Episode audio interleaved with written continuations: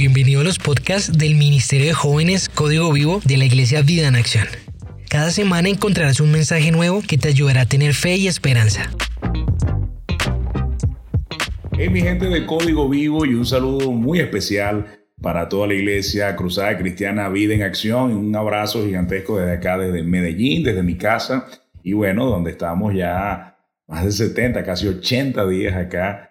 Pero bueno, eh, gozándonos, eh, pasándola bien, disfrutando en familia, trabajando mucho y reinventándonos en un tiempo inédito para todos nosotros.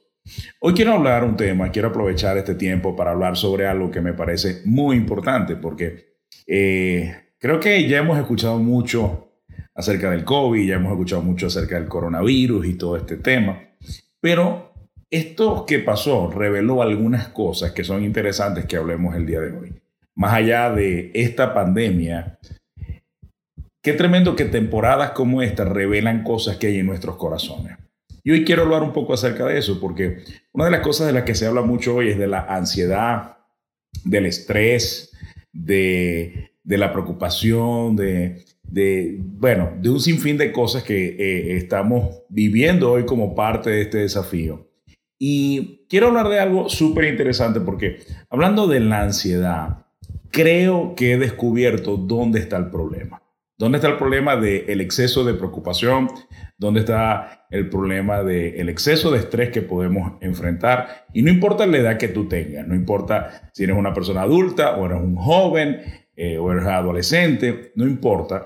Eh, la raíz de nuestra ansiedad tiene que ver con un problema que no nos imaginamos que sea ese. Y hoy quiero compartirlo contigo. Para poder explicar esto, tengo que hablar de hay una película que me gusta mucho, que es el, el, Señor de los Anillos, ¿no? No sé si se recuerdan de, Frodo y e, el anillo que, que tenía que guardar con su vida y que eh, cuando se lo ponía eh, parece que entraba en un universo paralelo, pero no se podía nunca separar del anillo, ¿no? Parece que el anillo tenía un poder magnético, adictivo sobre la persona que lo poseía. Y leí sobre esto. Hay una persona que, un profesor en Londres, que eh, estudiando la, la, trilogía, la saga del Señor de los Anillos, dijo que este anillo era un amplificador psíquico. O sea, ese anillo era la representación de un amplificador psíquico que lo que hace es tomar todos los anhelos de una persona, eso, esas cosas más profundas que hay en el corazón, incluso algunas de ellas no son buenas, y las amplía al punto incluso de volverlas un ídolo. Tremendo porque cuando yo escuché esto, aunque El Señor de los Anillos es todo eh, una fantasía como Harry Potter y muchas de las series que hemos visto, me llama la atención cómo una cosa sin alma pudiera ser el amplificador de nuestras pasiones, e incluso convertir esas pasiones en un ídolo. Y creo que ahí está el problema de la ansiedad. Idolatría. Y usted estará diciendo, wow, wow, wow, Iván, ¿cómo que idolatría? Si yo creo en Jesús, creo en su espíritu, si yo creo que Cristo murió y resucitó. El problema es que muchas veces hemos identificado la idolatría como la veneración a una imagen, a una estatua, porque obviamente en la Biblia aparece esto, pero la Biblia nunca dijo que er, estos eran los únicos ídolos. Y yo me he dado cuenta hoy que nosotros podemos tener cosas, podemos eh, tener cosas, incluso cosas como un anillo que no tienen alma, por ejemplo como nuestro teléfono celular, que pueden, aunque no tienen alma, estas cosas pueden adquirir un atributo de idolatría porque llegamos incluso a valorarla, incluso más que a Dios. Y no me refiero solamente a cosas, pueden ser personas también, relaciones, amistades, etc. Y quiero recordarte que cuando Jesús fue tentado en una pregunta que le hicieron acerca de qué era lo más importante de las escrituras, cuando le preguntaron, mira, de la Biblia, ¿de qué se trata? Jesús resumió todo en dos en dos, dos mandamientos. El primero es amar a Dios sobre todas las cosas, con toda tu mente, fuerzas y corazón. Y el segundo es semejante, dijo Jesús, porque es amar también, pero amar al prójimo y amarlo como a ti mismo. De esos dos mandamientos, dice la, dijo Jesús, depende toda la escritura, depende cada profecía, ley, mandamiento que hay aquí, dependen de esos dos mandamientos. ¿Por qué es interesante ver esto? Porque el problema es que muchas veces cosas que deben estar en el mandamiento número dos, incluso que ni siquiera están en el mandamiento número dos, nosotros las amamos como si fueran el mandamiento número uno, como si fueran Dios. Y a veces amamos cosas o personas con toda nuestra mente, fuerzas y corazón, cuando Dios no dijo que amaras a otra cosa fuera de Él con toda tu mente, fuerzas y corazón. Si tú evalúas, es muy fácil sufrir cuando cosas que amas al nivel de Dios son quitadas de tu vida.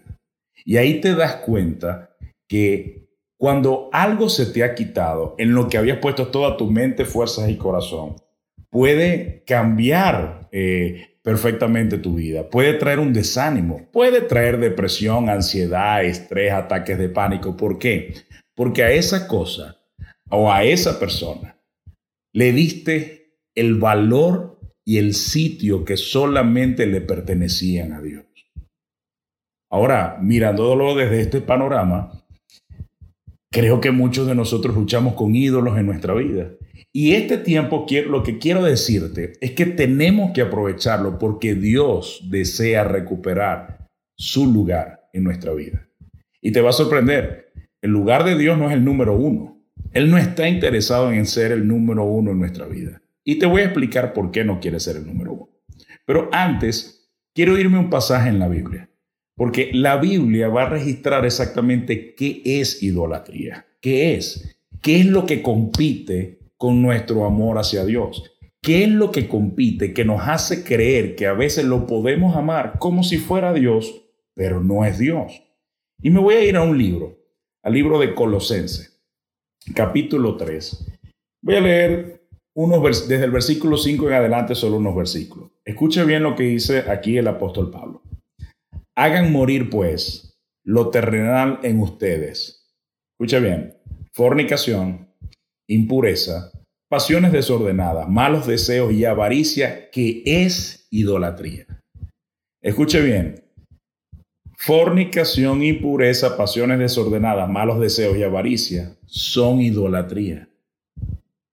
Y sigue diciendo cosas por las cuales la ira de Dios viene sobre los hijos de desobediencia, en las cuales ustedes también anduvieron en otro tiempo, cuando vivían en ellas, pero ahora dejen también ustedes todas estas cosas, ira, enojo, malicia, blasfemia, palabras deshonestas de su boca. No, no se mientan los unos a los otros, habiendo despojándose del viejo hombre, de sus hechos, revístanse del nuevo, el cual conforme a la imagen del que lo creó se va renovando hasta el conocimiento pleno. Quiero colocar, porque esto está interesante.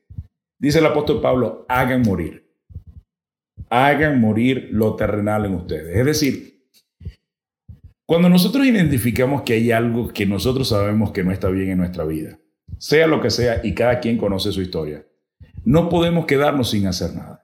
No podemos solamente dejar esas cosas en nuestra vida y no hacer nada. Este pasaje dice, hagan morir. Y la pregunta es, ¿qué hacemos nosotros el día de hoy para asesinar aquellas cosas que pueden asesinar nuestra relación con Dios?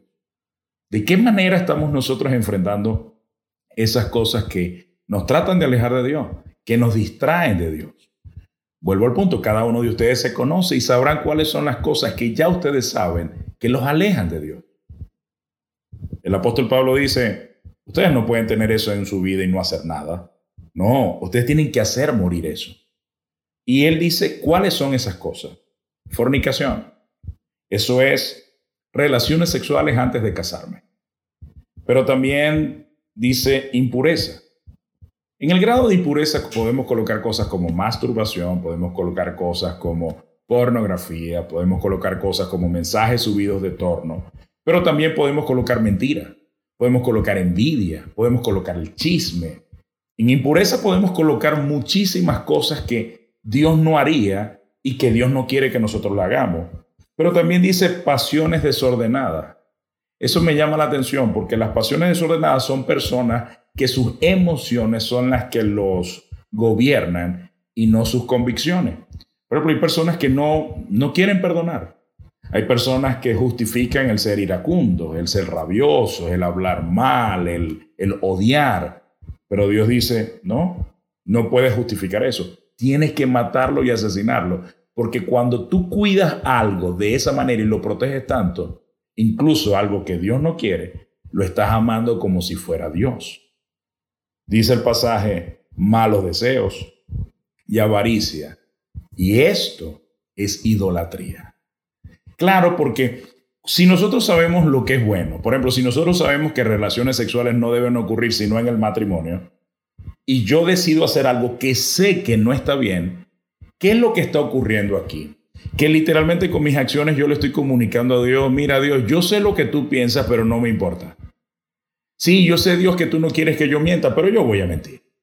Sí, Dios, yo, yo sé que tú quieres que yo no esté hablando mal de otros, yo sé que tú quieres que yo no sea chismoso o chismosa, yo sé que, que no, no, no debo robar, pero lo voy a hacer. Y eso es un pensamiento arrogante, de hecho idolátrico, porque estás idolatrando algo, amándolo al nivel y dándole atributos que solamente le competen a Dios. Por eso Pablo dice, cuídate, haz morir esas cosas en tu vida, porque lo que tú no mates, que te aleja de Dios, terminará matándote a ti, alejándote de Dios. Terminará matando tu vida espiritual. Y recuerda que Satanás no está jugando. No, no está jugando. Dice la Biblia, Jesús cuando lo llamó mentiroso, padre de mentira, dijo claramente cuál es su misión. Matar, robar, destruir. Eso es lo que viene. Por eso también dice en el Nuevo Testamento, no ignoren las maquinaciones del enemigo. Si una de las cosas que, que el enemigo va a hacer es por todas las, las maneras que pueda, nos va a tentar. Y quizás no nos va a tentar como nosotros nos imaginamos. Él conoce, nos estudia y lo que va a hacer es siempre colocar en, en, una bandeja de oro, de plata, aquello que nosotros pudiéramos amar a nivel de Dios. Él nos conoce y nos estudia. Y por eso tenemos que estar muy pendientes en cómo estamos viviendo nuestra espiritualidad el día de hoy, porque nadie la puede vivir por nosotros. Pero cada uno de nosotros es responsable por la manera en la que vive su vida espiritual. Y en este caso, por la manera en cómo trato aquellas cosas que me alejan de Dios. Yo no puedo asesinar en tu vida lo que te aleja de Dios. Yo desde este mensaje solamente te puedo inspirar, pero es tu responsabilidad hacer morir en ti aquello que te está alejando de Dios. No puedes justificar. Sé que hay muchas personas que me han dicho, Iván, pero si, ¿por qué no me puedo acostar con mi novio, con mi novia? Sí, eh, ya estamos en el 2020. Eso no es ya obsoleto lo que dice la escritura. No. La Biblia dice, cielo y tierra pasarán, pero mi palabra no va a pasar. Mira, Pueden pasar centurias y más milenios, pero la Biblia no dejará de ser. Lo que Dios estableció como bueno y malo es lo que Él estableció. Yo no puedo cambiar eso. Ahora, ¿qué cosas podemos nosotros colocar en, y amar a nivel de convertirlo en un ídolo? De amarlo como solamente a Dios deberíamos amar. Por ejemplo, el dinero. El dinero es algo que nosotros podemos amar al nivel de Dios. De hecho, la Biblia dice, por amor al dinero, muchos se extraviaron de la fe. El problema, ya lo sabemos, no es el dinero, es cómo yo veo el dinero. Es la manera, el valor que tiene en mi vida el dinero. Y yo entiendo bien eh, que, que el dinero es necesario para muchas cosas, pero a veces le hemos dado una importancia al nivel de Dios. Y el dinero, recordemos algo, es papel. ¿Realmente vamos a comparar al Dios que hizo las galaxias con un papel impreso? No, entonces no entendemos quién es Dios, que por cierto es dueño del oro y la plata.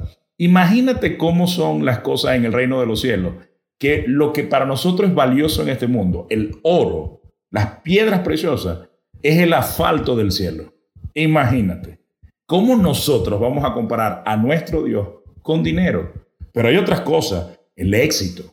Por ejemplo, hay muchas personas que, buscan el éxito de manera... Eh, con, con todo, ¿no? Incluso muchas personas buscan el éxito eh, sacrificando sus convicciones y sus principios y su valor, su moral, por, por, por tratar de conseguir éxito. Y esto ya lo sabemos claro.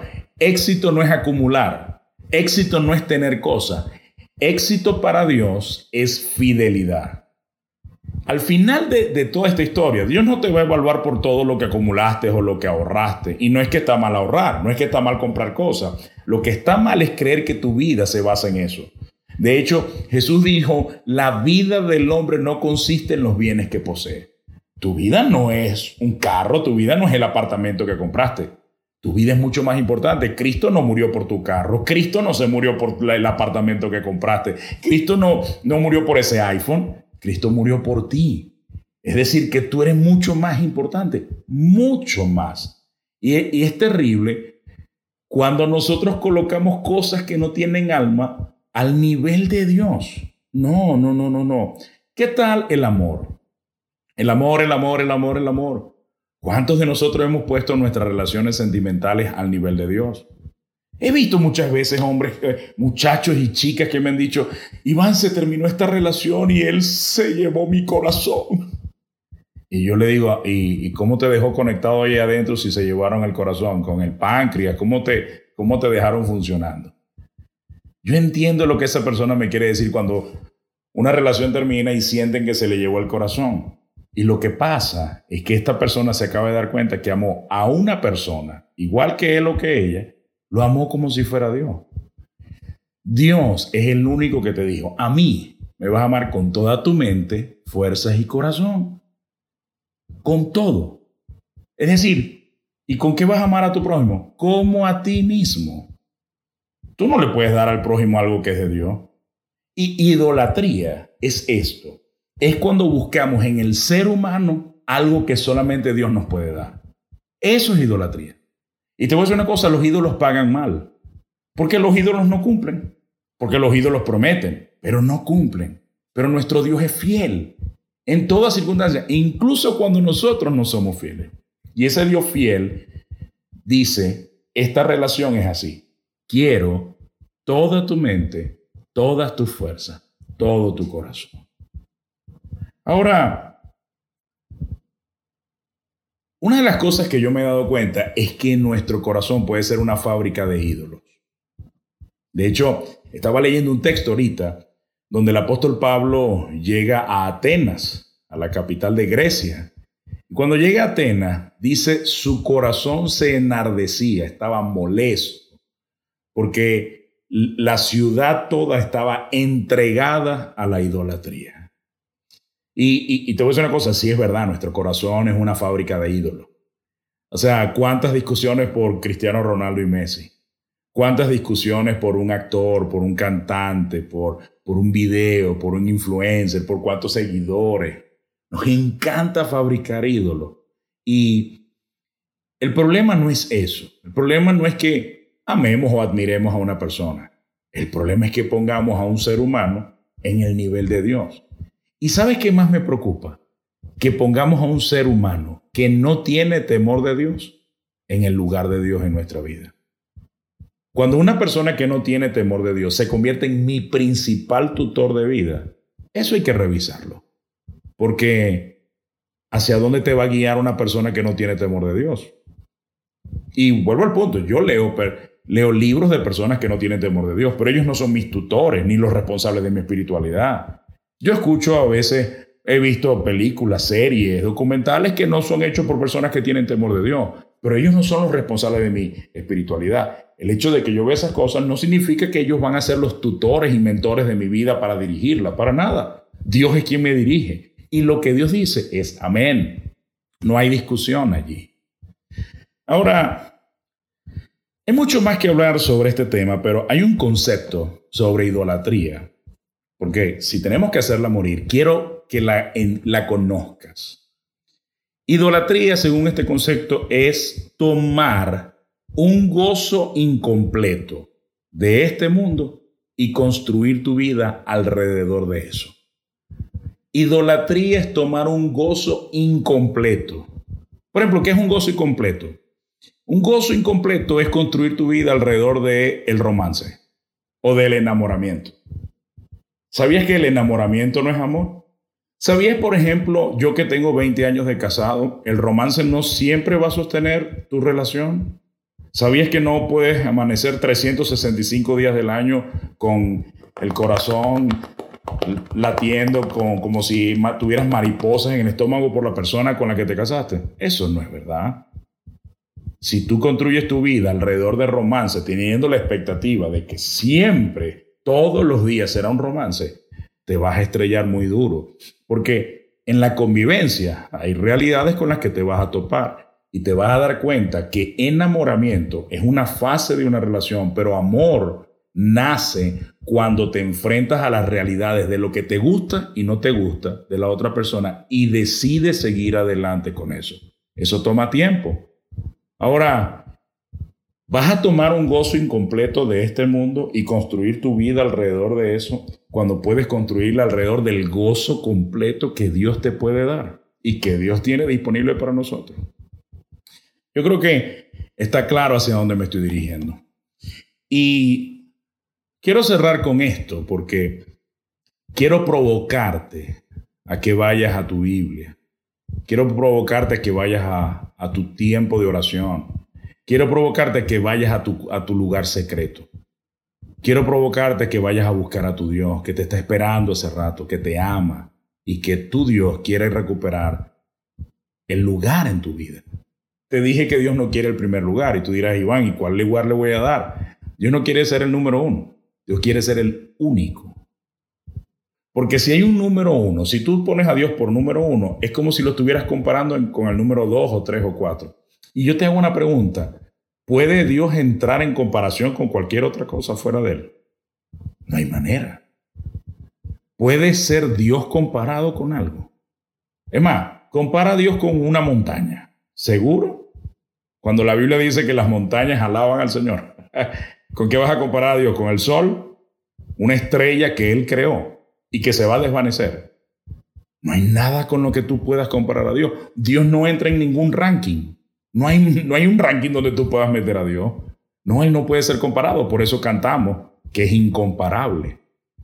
Dios no quiere ser el número uno en tu vida. Y tampoco quiere ser el segundo, el cuarto o el quinto. Él no quiere ser el, el plato de segunda en tu, en tu mesa, no. Quiere ser el único, el incomparable. Y momentos como los que estamos viviendo, ¿sabes lo que ha pasado a muchos de nosotros? Esas cosas que habíamos hecho nuestra fuente de paz, esas cosas que habíamos compartido, eh, habíamos convertido en nuestra fuente de, ánimo, de gozo, de, identidad, de, de me siento completo, en este tiempo de pandemia aislado, fueron quitados. Se cuenta que en Colombia hay más de 5 millones de personas que perdieron empleo. Eso es fuerte, muy fuerte. Se piensa que no sé cuántos miles de empresas han cerrado y seguirán. Y muchos de nosotros, un amigo mío dio un ejemplo en estos días que me encantó. Hizo un ejemplo con una toma, una multitoma. Y muchos de nosotros estábamos conectados a diferentes tomas para conseguir nuestro gozo. Por ejemplo, algunos estaban conectados a un salario y un empleo fijo.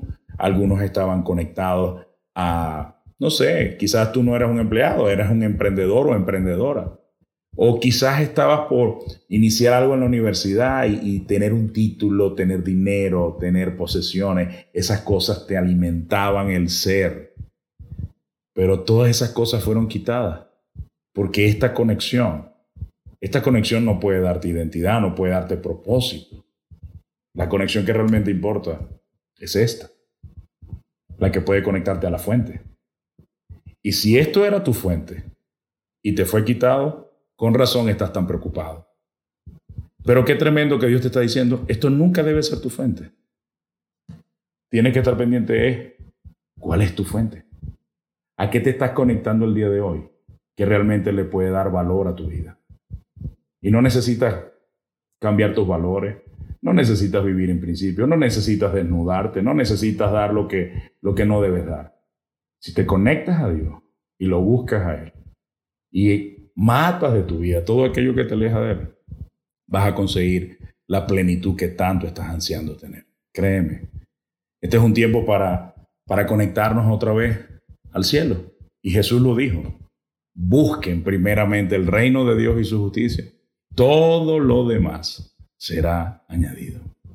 ¿Será que este es un tiempo donde Dios quiere recuperar su lugar y su espacio en tu vida? Yo estoy seguro que sí. Ahora te corresponde a ti. Te corresponde a ti buscarlo. Y Él no está lejos. Él no está mirando para otro lado.